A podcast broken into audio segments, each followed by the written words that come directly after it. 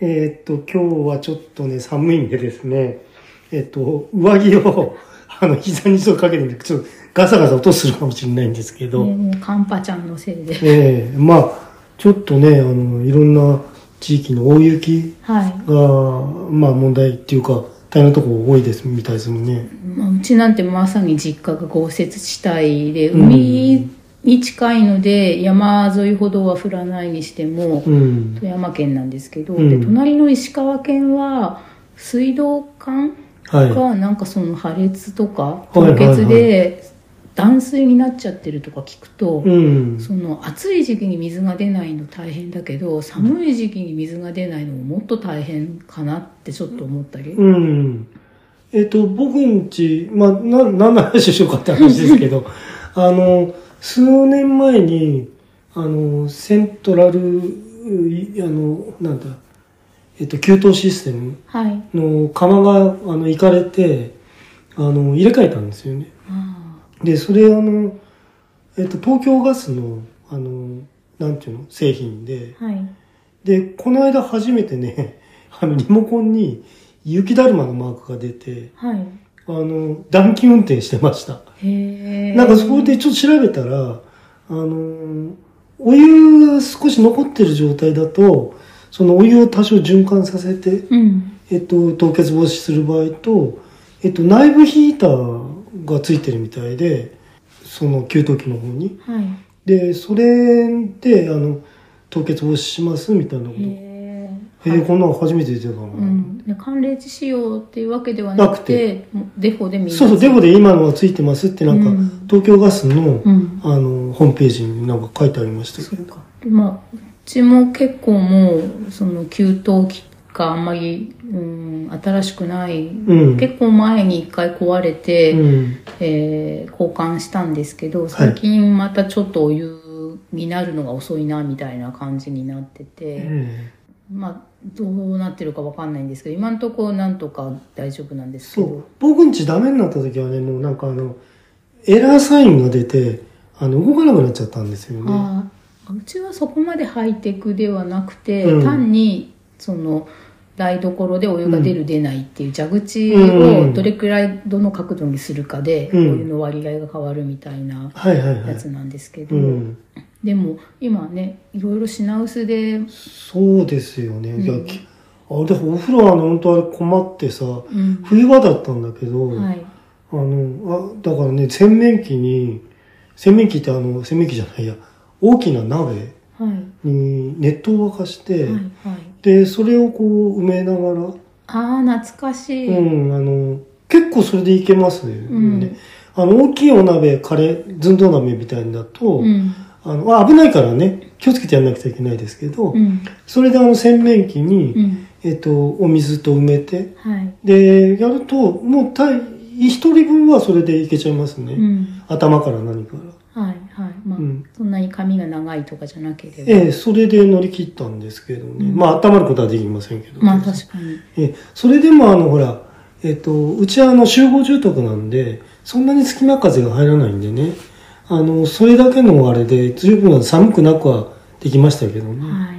うん。私雪国でうん。小学校って今もだと思うんですけど、うん基本的に子供が使う水道でお湯が出る蛇口ってないですよねないですね。でその冬の掃除の時に、はいはいそのバケツに水をねうん汲んで、うん雑巾をそれで洗って、うん手がすごい冷たいってうん。いう時に、うん当時は、えー教室に、えー石油ストーブが結構大きいのが1個うん。あってでその上に、えー、と大きい夜間とかがそうで置すいねてあって、お湯がそこに作れるようになってて、うんでお掃除の時はバケツに今水を半分くらい汲んできて、うんストーブからその夜間からお湯を足して、うんまあ、割って。そうですね。でぬるま湯にして雑巾洗うとかっていうのを今すごい急に思い出しました、うんうんうん。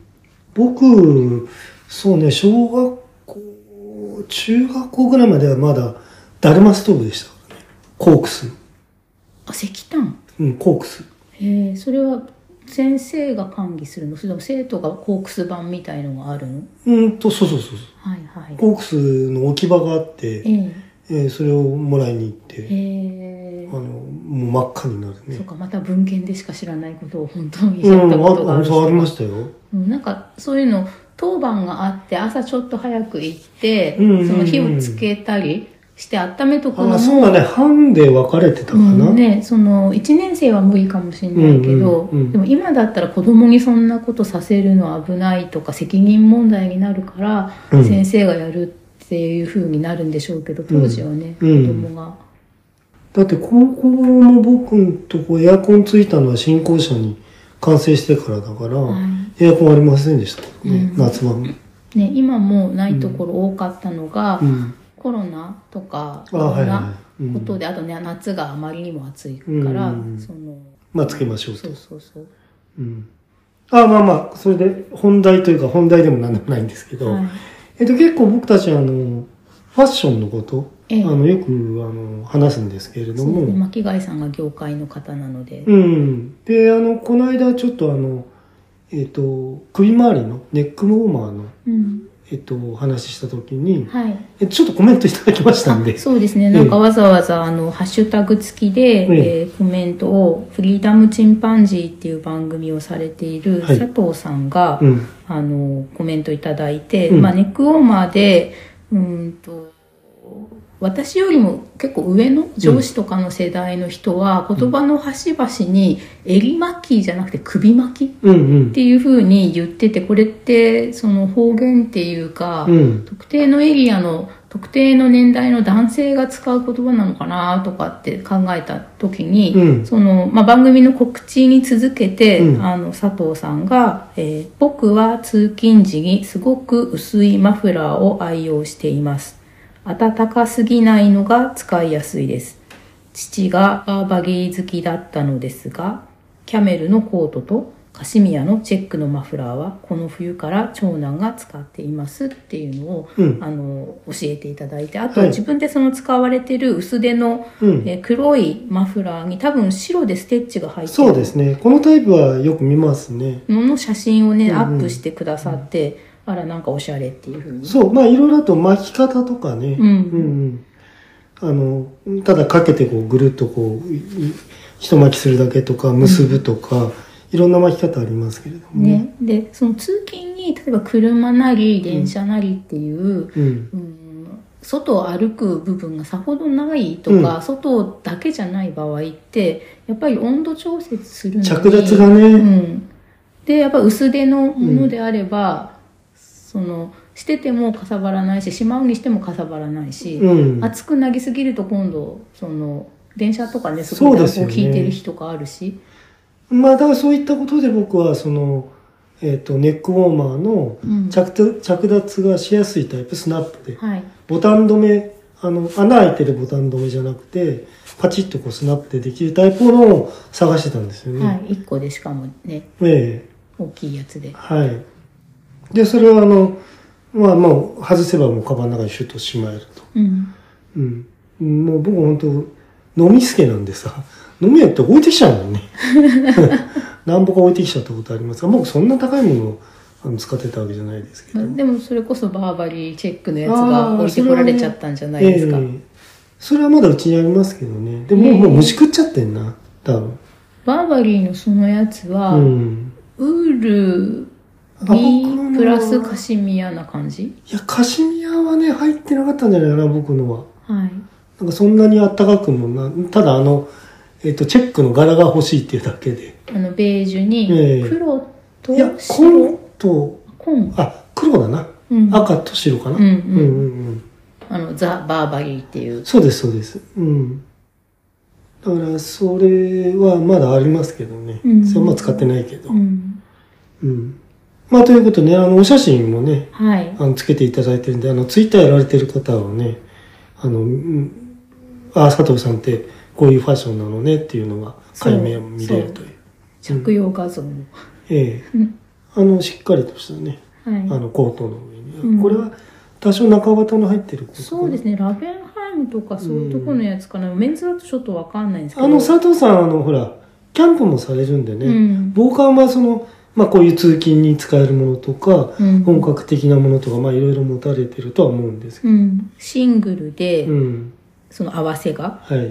で、えー、と胸ポケットがこう縦に手を突っ込めるっていうのはい上からじゃなくて、ええ真横かよらはい突っ込める形になってて、うん多分首元がコーデュロイかうんな、うん襟の裏側にうね。んで多分あとはその、えー、とポケットの縁とかに、えー、とこう同じコーデュロイそうででえーパイピングっていうのかなそうですこういそううのでがしてあるやつでうん。なんか細身でね、うん。シュッと切ら切られてるやつ、うんうんうん。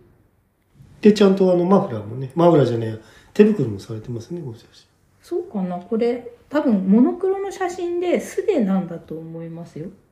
爪あが、本当だ本当だ。モノクロなんだ。そうなんそっかかそっか。写真にうんうんなんかその気遣いがあるうんうん。佐藤さんなので、うんうん。モノクロでかっこよく撮ってくださったそっんかだそっか。後ろ、そっか、背景もそんな感じになってるのうね。んまあ、えっと、うんまあちょっと、ファッションというか、はいえっと、おしゃれえーな人ってどういう人おしゃれかなって僕ちょっと考えてみて、はいなんていうのかな。何もしない人なんですよね。気にしてるんだけど、なん、なんていうの、狙ってないっていうかさ、はいそういう人が僕おしゃれなんじゃないかなと思うのね。うんあの、要するにさ、どうしてもさ、狙ってなんかやっちゃうんだよね。まあちょっと誰かの真似したいとか。はいああいうのがいいとか、まあ、それは全般としてね、例えばイタリア系のファッションが好きだとか、そういうイメージはあるんだけど、じゃあ特定の俳優さんがどうしたとか、あの、どっかの特定のブランドがとかね、うんうんと、なってくと、それは似合う人は似合いますけれども、あの、やりすぎちゃえばやりすぎになっちゃうんで、 はい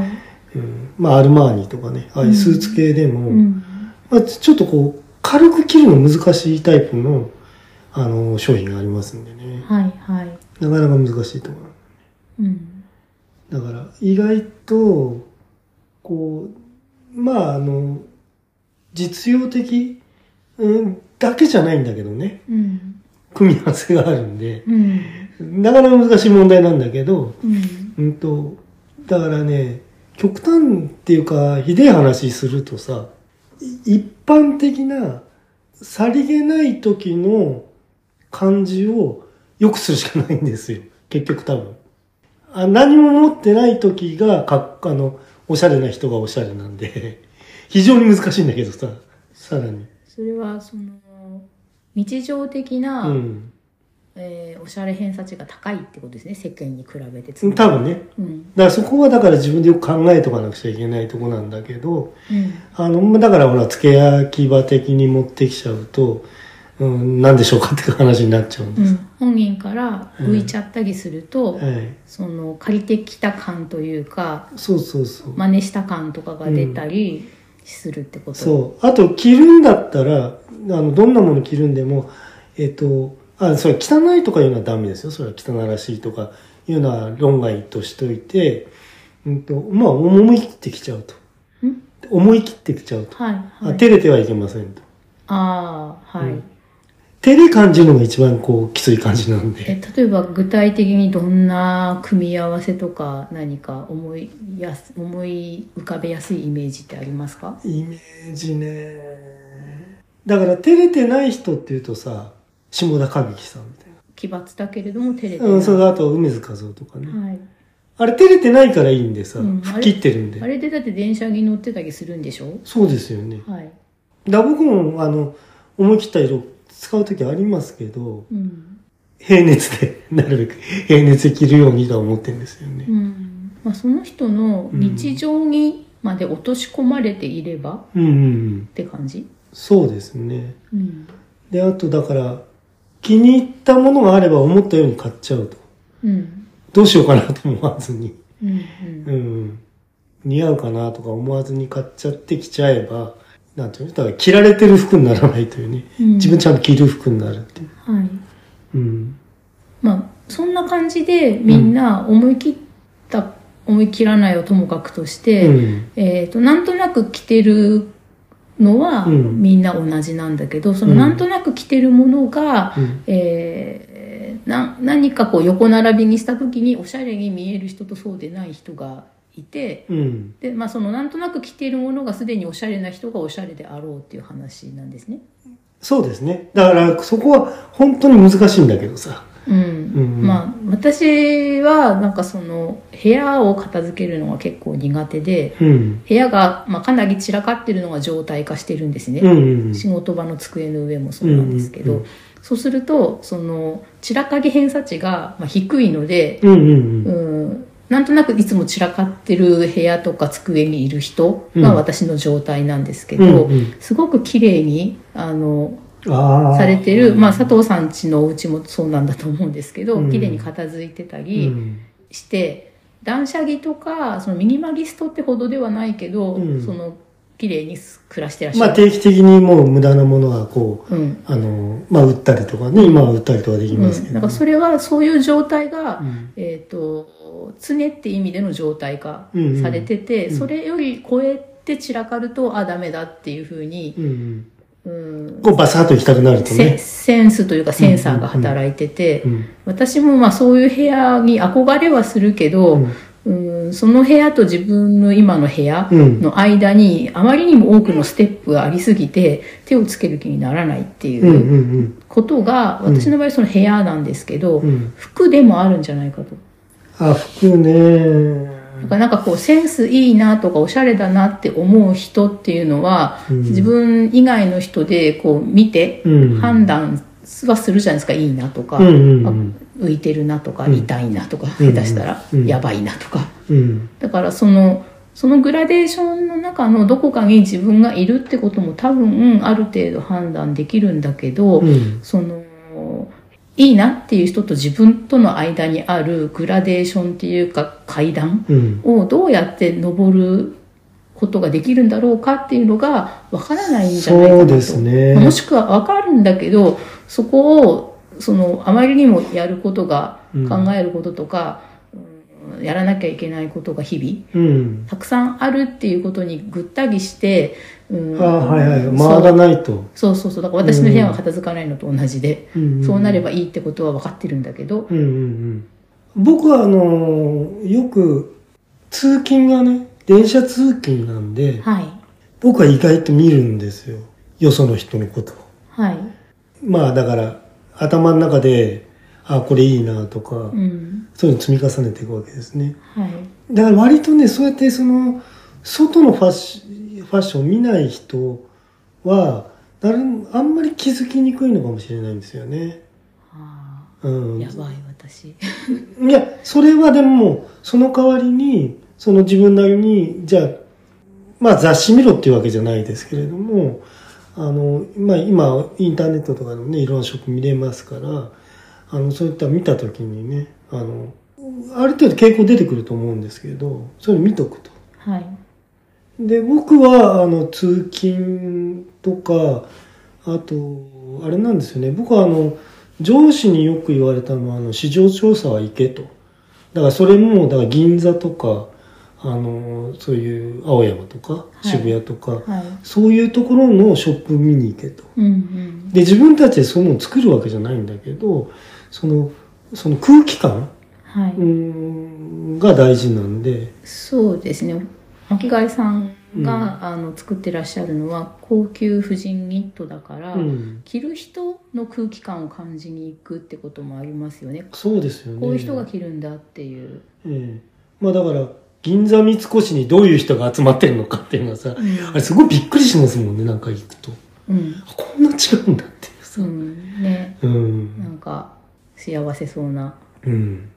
まあまあお値段もねそれはあのもちろんあの無限にかけられるわけじゃないから、うんあのあれなんですけどね僕なんかももう本当廉価なものしか着ないですけどね、うん、まあそれでもそれなりになんかこういいなと思ったものは、まあ、とりあえず買っておくとうんうんちょっとずつねはいまあ、靴なら靴とかでも、うん値段じゃなくてあいいなと思った時にねうんそれはうんと10万とか20万とかの買えないですけど、はういん、そうじゃないものもねあの気をつけてみてこととにかくとにかくうんあと手入れですかねそうなるとそうですねちゃんと毛玉取ったりとかああ毛玉ねああ毛玉はでもね一番いけないのはむしるってやつで手でブチブチ取る。ええあれは、取った分の、あの足が伸びますから、はい。そこがまたすぐ毛玉になると。だから刃物で、ちっちゃい切れ切れのいいハサミで切る。えーとねそう。あの、毛玉カッターが、あの、今は、あの、カットの刃が、その、すごく切れるもんがあるから、あれもいいって言いますあけれども。電気で動くやつ。ええなるべくなら、あの、少ないうちに、うん。えっと、粘着テープとかセロテープとかでちょっと毛玉を持ち上げて根元をきちんとハサミで切ると。あ、それでベタベタやって、それでむしぎ取るんじゃあ、なむくて、しろんじゃなくて。引っ張って、うちょっと浮浮きか上せげて。て。そうそうそう。そうしたらほら、本体切っちゃうから。うんうん。ああ、そうですよね。ええ本体切ったら身も蓋もないんで。うん。で、あれ、毛玉取っていくうちに、そのほら、毛の分量が減るんで薄くなってきますんでうね。ん。そうするとなんかこう、もうおしまいって感じですよね。ええだから、うちの、あの、僕の、えっと、義理の父が、あの、えっと、金とプラチナ専門の、あの、宝飾の仕事してたんですけれども、はい。で、たまにあれ、その、磨きの仕事来るわけなんですよね。はい。ほら、磨きって影が減るんで、うんうん。あれ、粉全部集めたんですよ。囚人機で。はい。それが一つのまんま、長期にわたれば商売になる。うん。だからそこ、いつもピカピカにしたければ、あの、あの、そう要するに、本当の磨きじゃなくて、あの、拭ったりとかね、うん洗浄したりとかで、はい。あの、保った方がいいですよってことはありますけど。うん、そっちは。物理的な研磨ではなくうて、うんん、うん。まあ、剣も綺麗なんだけどさ、もちろんうん新品に表面がなるわけだから、ううんんうんそういうふうに言ってましたけどね。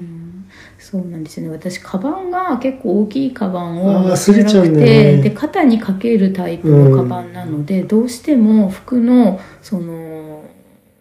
荷物を持つのが左側だったら左側の肩にすごく毛玉ができやすくて、そうですねなん。かこれ本当に鷹匠の人とかがさあああいう当てその当てるのをあげますよね、うんあるあるあの手にもあるけうんど、うん肩も片方の肩だけにつける、そのか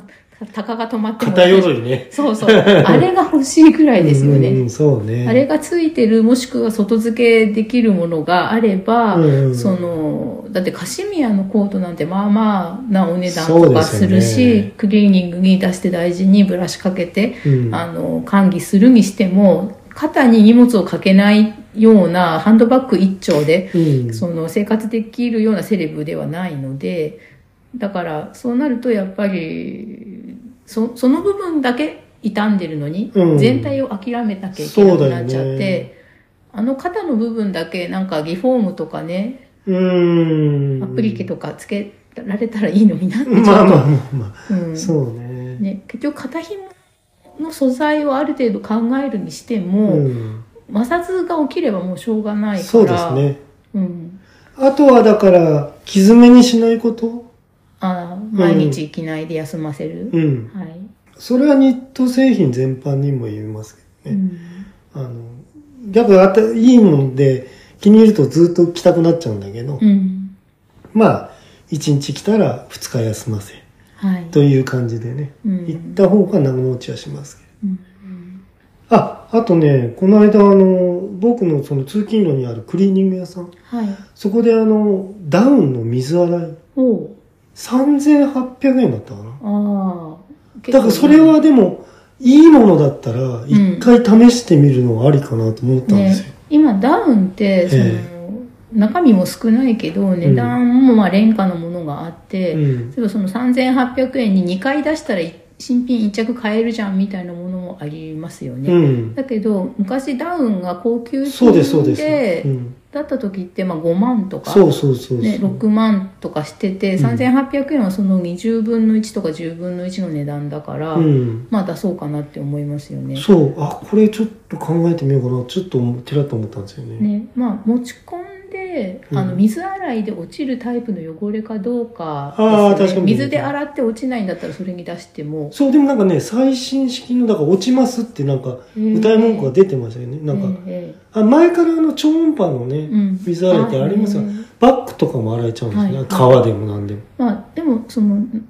多少うん何か水では落ちにくい汚れが残るとしても、うん。まあ、落ちるものは全部落ちるからうん一、回出してみるのありですよね、うんその使用前使用後をちょっと写真撮っといてそう。見て、ああと今あれが流行ってるらしいんです。またファッションの話と変わっちゃいましたけど、家電を、はい。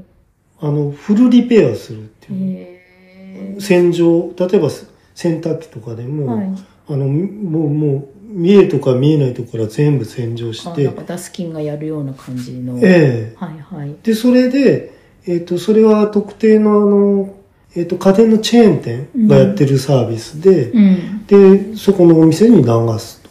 ああ、なるほどね。うんまあメーカー保証が切れちゃってるようなものであれば、うんどっちみちそれをやったからってメーカー保証がなくなるわけじゃないから、うんいいですね。うん。だから、えっ、と、30万ぐらいする今、あの、せえっ、と、ドラム式洗濯機はい。が、まあ、10万以下ぐらいになってうんるんまあ、です新けど品買うよりはうんうん治るんだったらそれはいいかな、だから、ああ、そんな、そうだよな。うん。なんかまあ、お小遣いに余裕があるときにね、はいやってみようかなと。うんちょ気に入ったもの、本当汚れちゃってるんで、はいはい最初あの、ちょっとシンナーみたいので、袖口とか拭いたりとかしてたんだけど、うんそこだけ白くなっちゃったりとかすんであそうさ。か色が抜けたり、うんまあ、汚れ落とすにしてもそこだけ消しゴムでかけたみたいになるうと、ん。で、まあ、うち、商売柄あの、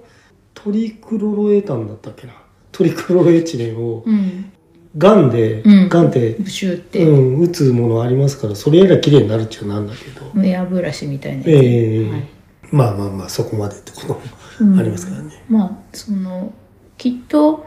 えー、とシーズンオフが近くなると持ち込まれるものが増えて、えおその待ち時間が長くなりそうだから、混まないうちに他に着るものがあるわけだえし、うん、持ってってみるのもいいかもしれないですね。そうですうね。んで、ここのとこ、ほら、やっぱ急に寒かったんでさ、ちょっとまた活躍させて、させちゃったんで、はい、まだうんや手っぱ放ちょっとせないもったいねえなって、うんこれはやっぱりって。うん。で、今ちょっと、あの、寒いとこの漫画読んだりしてますんで、うん。 そうですね着る寝袋みたいなものですからね、ええダウンって、であの僕が持ってるやつそれはあのえっ、と膝上ぐらいまであるちょっと長めのねあーダウンジャケットなんで 本当に越冬隊っぽいやつ、ええええええだからそれ着てあの下あのなんだあのあったかいヒートテックの,、はいあの下のものとか履くと、はいまあ本当に顔とか出てるとこは寒いんだけど、うん体は全然寒くないという状態になりますんでうんであの靴下もあの極暖っていうのを今なんかすごいあったかい靴下あるんであヒートテック極暖の靴下ですか、うんうんうんうん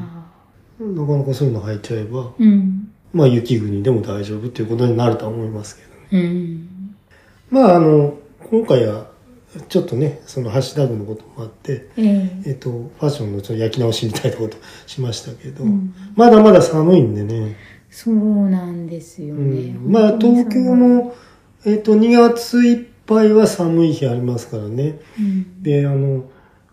まあ2月が一番寒いかなって思うこともあるんですよ、僕の体感としては、は経験上は。い。うん。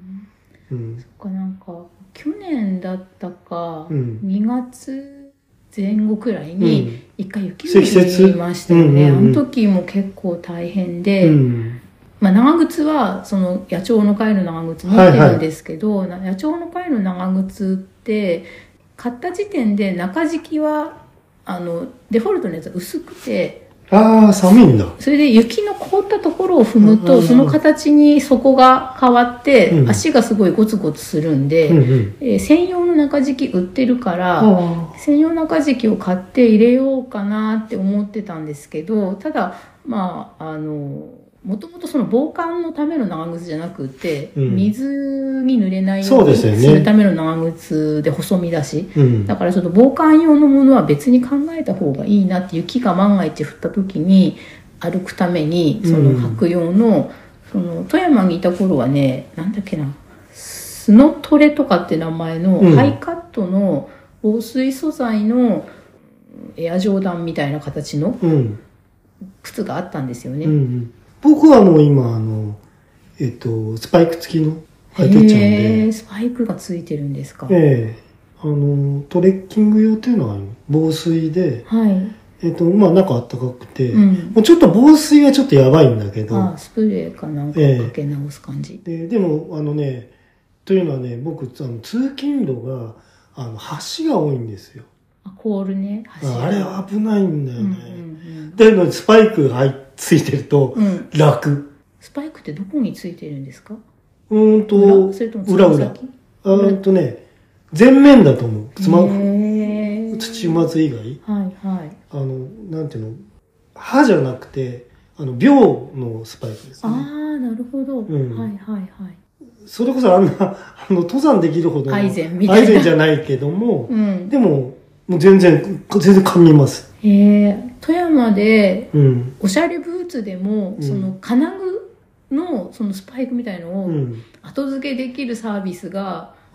ああ。そのよくあの靴のギペアとか、はいはいはい鍵をありますね合鍵を作ってくれうる、んあのちっちゃいブースがショッピングモールの中にあるんですけど、うんうんそこでそのおしゃれ靴をそういう靴に生まれ変わるための手術をしてくれるサービスがあって。へえ。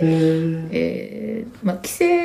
してた頃はそのこっちの関東で買った靴を持ち込んで、そのそれをやってもらったりしたこともあったんですけど、最近全然帰省できてないしそういうサービスが今残ってるかわかんないんで、あとなんかほら、巻きつけるやつね。あれは必須みたいですよね。ああねパンプスとかにも使えるって書いてあるやつ、ええ車に1個積んどくといいよみたういんうに、んうん。まあまあ、ほら、万が一だから。うんいや、あれスパイクついてるとついてないと全然違いますよ。だと思ううん。でね、あれ、今の、あれもうちょっと、なんていうの、建設の方も気をつけてもらえばいいと思うんだよね。なんかね、タイルみたいので、橋張ってあると、ああ凸凹になっててもダメなんだよね、溝切ってやっても。うんうんうんすっごい滑るの。うんまあ、完全にその上の雪を踏み固めちゃって氷になっちゃうと、うんもうどうしようもないけど、うんそうじゃない浅い時はね、うん。その路面の加工がうん。効いてくる部分もあるから、うん。そっか富山はね道路に融雪装置って言ってありますね。あのちょこちょこ水が出るやつがあってあれはあれでちょっと罠で、そこにジャブって突っ込んじゃうことがあるかうんあーなら、るほどなる意外に1 5センチくらい水深あったみたいなああ、溜まっちゃうとこはね。そうでそれでそのえっ、と雨ゆじとてつて賢者の雨ゆじ状態になったものがシャーって靴に流れ込んであもあ。う足が冷たくてどうしようもないみたいな罠もあったんですけど、まあでも東京の人さ、俺、革靴うん、あの、吸気ガチガチのとこさ、こう、それはもう死にに行くようなもんですよと思いますけどね。東京の人は職場によってはそのほぼ地下鉄でうん地上に出ないであまあまあまあ。地上部分はほんのわずかみたいな生活の人もいるから、うんそれだとそうなるかもなって思いましたね、あとは階段とかさ。あ階段やばい死んじゃうよ本当に。うんそっか富山の話ばっかりしてますけど、うん富山はあの、まあ、その融雪装置で水が出て凍らないようにしてあるのと、うんあと商店街は必ずアーケードがあって、あ、はいはいそはのい。地下街があるような都会ではないので、うんちょっと大きなステーションは地下があるけど、そうじゃない駅は地上しかないんですけうど、うんうんんそのアーケードが必ずあったり東京も僕、子供の頃はそのアーケードのついた商店街っていうのがすごく流行りましたけど、今みんな取っ払っちゃったね。あなんとなくあれなんかこう、なんて暗くなるから。ーあーまあ、あとはその入ってた商店がうんちょっともう大ま学あ撤でして退お店が維持できなくなるうんとうんまるっと再開発でじゃあアーケードもやめようかってういう、うんんことなんですかねう。ん。随分なくなりましたね、アーケうードが。んまあ、今回はそんなとこかな。そうですね、うん。おしゃれとカンパの話、なんか、うん結びつかない話してもしてしまいましたうん、あね。でも佐藤さんどうもありがとううごん、ざいました、あそうですね。あの、いつも、あの、コメントいただいてありがとうございます。はいということでね、はい今回はお疲れ様でした。はいソナエトロンソナエトロントロン